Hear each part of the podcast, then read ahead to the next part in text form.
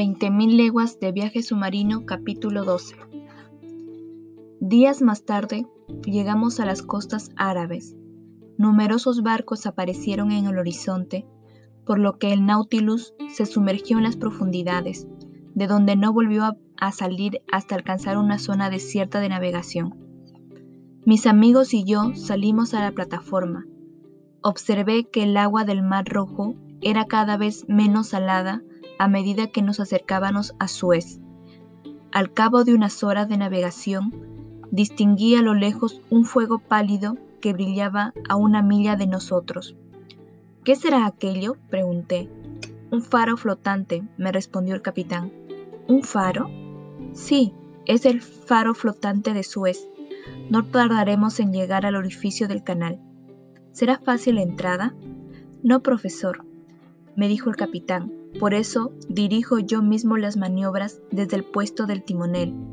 Pero bajemos ahora, pues no tardaremos en sumergirnos.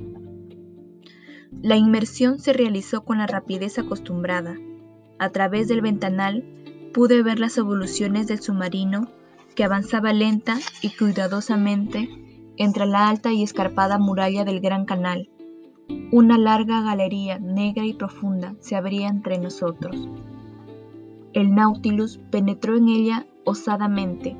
Un ruido insólito se oía a los costados. Eran las aguas del Mar Rojo que la corriente del canal precipitaba hacia el Mediterráneo. El submarino se deslizaba empujando por la corriente, gracias a la increíble habilidad del capitán Nemo como timonel. Atravesamos el canal con limpieza y sin sufrir ningún daño en la corteza de la embarcación. Una vez que el submarino hubo ascendido de nuevo a la superficie, el capitán se unió a nosotros y nos dijo, Señores, estamos en el Mediterráneo. En efecto, un torrente nos había empujado de un mar a otro, cambiando el curso de nuestra navegación. Cuando el capitán se retiró a su camarote, Ned Land, Consejo y yo nos reunimos para conversar.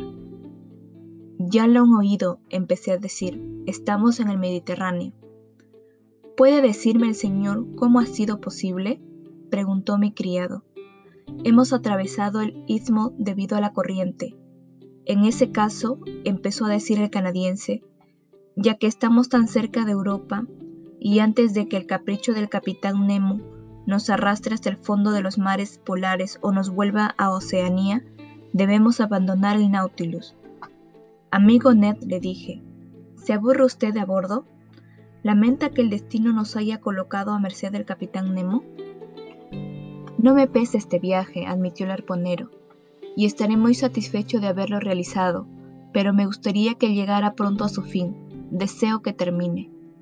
Terminará, repliqué. ¿Dónde y cuándo? ¿Dónde? No lo sé. ¿Cuándo? No puedo decirlo.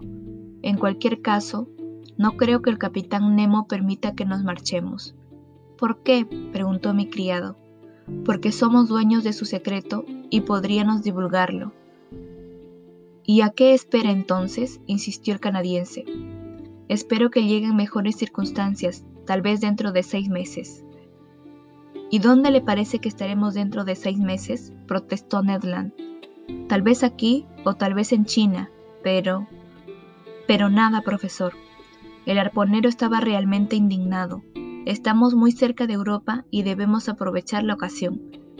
Usted se muestra partidario de huir, dije, pero es preciso tener en cuenta un detalle muy importante. ¿Cuál es? Es preciso que la ocasión sea oportuna. Nuestra primera tentativa de fuga ha de tener éxito, de lo contrario, el capitán Nemo no nos perdonaría. No veo que eso impida poner en práctica mi plan. Podemos intentar que la fuga tenga éxito en cualquier momento, tanto si es ahora como si es dentro de un tiempo. Por ello, opino que debemos huir cuanto antes de aquí.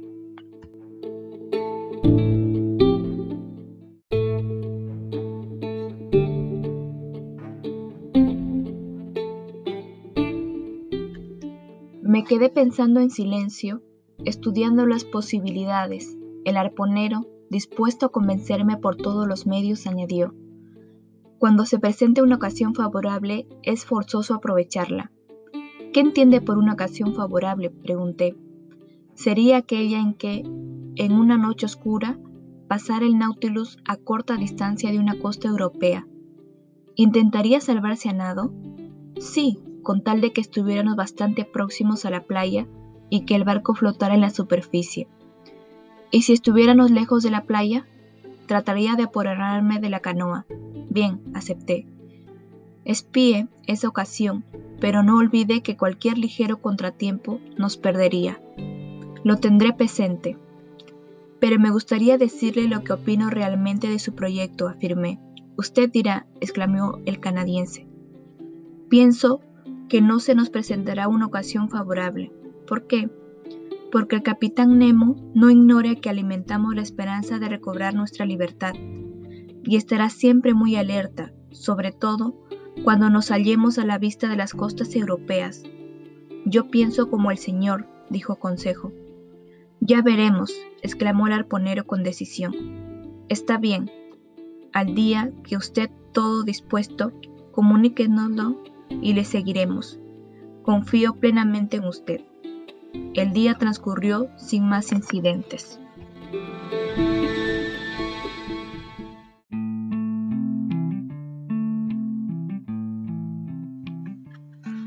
El 14 de febrero navegábamos hacia la antigua isla de Creta. Pasé varias horas estudiando los peces de las profundidades a través del gran ventanal del salón central. El capitán Nemo estudiaba sus apuntes de navegación y ambos permanecían en silencio. De pronto, entre las aguas, surgió un hombre, un buzo de cuya cintura pendía una bolsa de cuero.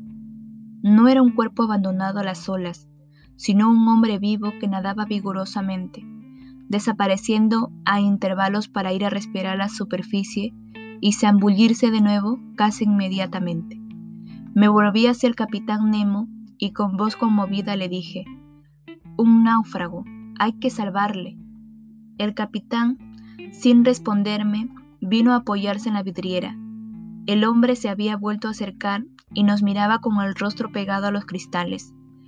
Con gran sorpresa para mi parte, el capitán le hizo una señal. El buzo le respondió con la mano y volvió a subir a la superficie, no apareciendo más.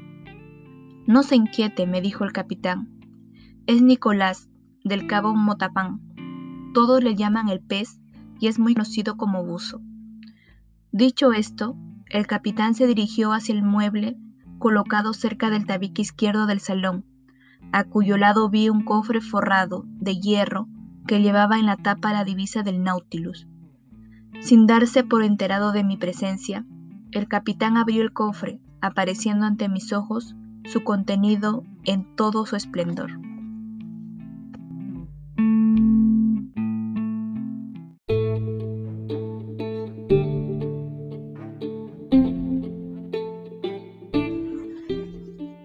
El arca encerraba un gran número de lingotes de oro, los cuales valían una inmensa fortuna. ¿De dónde había salido eso? Miré al espectáculo sin pronunciar una sola palabra. El capitán tomó varios de aquellos lingotes y los introdujo metódicamente en el cofre. Cuando éste quedó completamente lleno, calculé que debía contener unos mil kilos de oro, es decir, cerca de 3 millones de francos. El cofre se cerró herméticamente y el capitán escribió en su tapa unas señas en caracteres que debían ser del griego moderno. Después apretó un botón y se presentaron cuatro hombres, quienes con mucho esfuerzo consiguieron empujar el cofre fuera del salón. El capitán Nemo se volvió entonces hacia mí y exclamó, Le ruego me disculpe, y se retiró. Regresé a mi camarote y esperé la hora del sueño, pero me sentía intrigado por lo sucedido y no podía dormir. Oí entonces un ruido de pasos sobre cubierta, por lo que comprendí que habíamos salido a la superficie. Unos sonidos peculiares me indicaron que los marineros estaban lanzando al mar la canoa. Todo quedó en silencio y no volvió a oírse ningún ruido extraño hasta pasadas dos horas, en que se produjeron las mismas idas y venidas en la embarcación. Comprendí que se habían encargado de transportar los lingotes de oro a su punto de destino. ¿Quién sería el, su destinatario? A la mañana siguiente, referí a mis amigos los sucesos de aquella noche. ¿Y de dónde proceden esos lingotes? preguntó el canadiense cuando hube acabado mi relato. No lo sé, admití. ¿Tampoco sabe el señor de dónde los han enviado? Quiso saber consejo. Tampoco lo sé. Había muchas preguntas, pero no teníamos ninguna respuesta.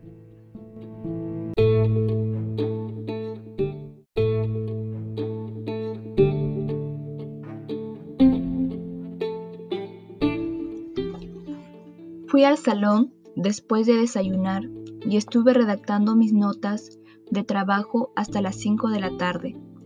Después me reuní con mis compañeros y aguardamos la llegada del capitán, pero ese día no se presentó. El 16 de febrero llegamos al cabo Matapán. El Nautilus rompía las aguas con su espolón, después de haber recorrido en ellas unas 10.000 leguas en tres meses y medio, que es una distancia muy superior a la de uno de los círculos máximos de la Tierra. ¿Qué nos disparaba el porvenir? Una vez que el submarino salió del estrecho de Gibraltar, se apartó de las costas y volvió a la superficie de las aguas. A una distancia de 12 millas se vislumbraba vagamente el cabo de San Vicente, en la península ibérica. Soplaba un viento borrascoso. La mar era gruesa, que el submarino experimentaba ligeras sacudidas. Volvimos a bajar, por tanto, después de haber respirado algunos instantes el aire libre. Regresé a mi camarote y al poco rato recibí la visita de mis compañeros. Ned Land me miraba con el ceño fruncido. Le comprendo perfectamente, le dije, pero habría sido un desvarío pensar en fugarnos. No, respondió lacónicamente el arponero. No desespere, insistí. Vamos por la costa de Portugal, de modo que estamos ya muy cerca de Francia e Inglaterra. El capitán Nemo no parece huir de los mares civilizados, de manera que dentro de pocos días podremos huir con mayor seguridad. Será esta noche, replicó el canadiense con resolución. Me incorporé en el acto, sorprendido por la repentina decisión. La ocasión propicia ha llegado, añadió Ned Land. Esta noche pasaremos a algunas millas de la costa española y cuento con usted para llevar a cabo lo que me ha prometido. Seguí en silencio, por lo que el arponero, que no estaba dispuesto a que yo le contradijera, añadió, Será esta noche a las nueve. A esa hora, el capitán se hallará en su camarote. Ni los maquinistas ni el resto de la tripulación podrían vernos. Consejo y yo ganaremos la escalera central. ¿Y la canoa? pregunté. Ya he conseguido llevar a él, llegar a ella algunas provisiones y he obtenido una llave para desortonillar las tuercas que lo sujetan al casco del submarino. Todo está preparado. La mar no es buena, repliqué. Eso es cierto, admitió el canadiense, pero hemos de arriesgarnos. La libertad merece algún esfuerzo. Además, la canoa es sólida y el viento no será un impedimento grande, pues nos separan pocas millas de la costa. Mañana por la mañana estaremos a salvo. No dije nada. Ned Land y Consejo abandonaron mi camarote y me quedé solo, sumido en negros pensamientos. No quise salir fuera de la estancia, pues sabía que si tropezaba con el capitán, no tendría valor para engañarle.